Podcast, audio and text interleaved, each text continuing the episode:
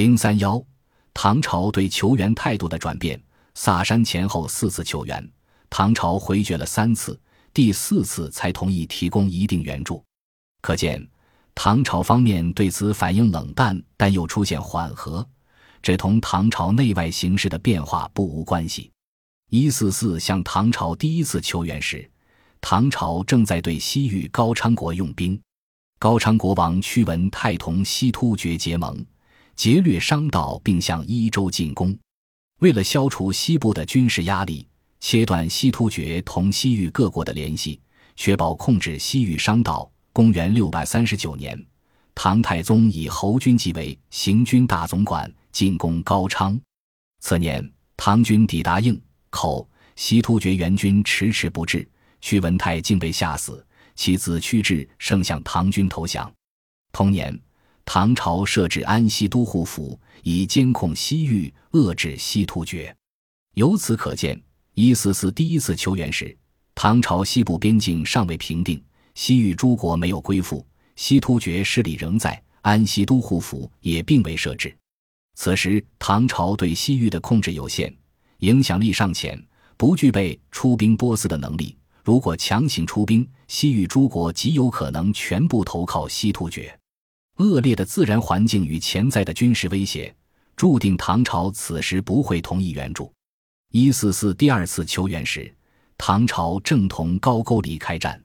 公元六百四十四年，唐太宗亲征高句丽，虽然取得许多战果，但并没有消灭高句丽，转而对高句丽进行持续骚扰。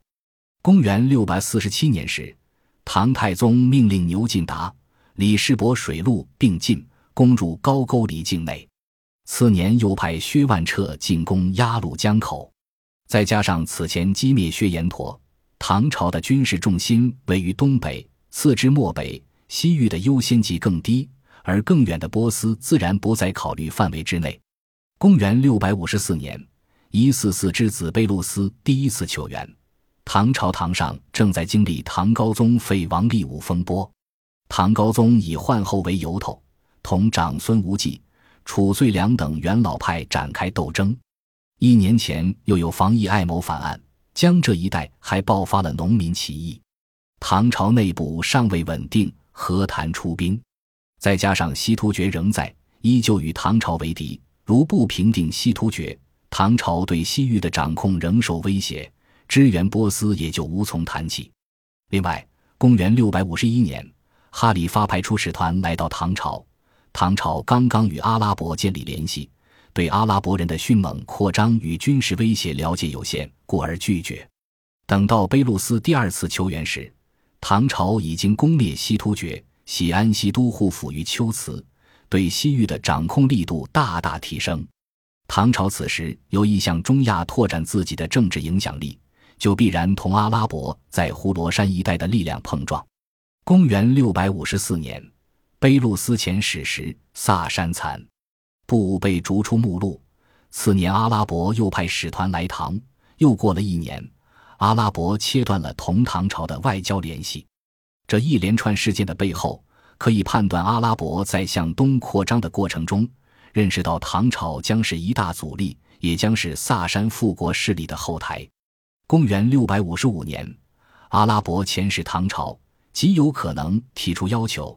希望唐朝不支持萨珊残党与吐火罗，也有可能要唐朝从东方夹击吐火罗或让渡部分西域利益。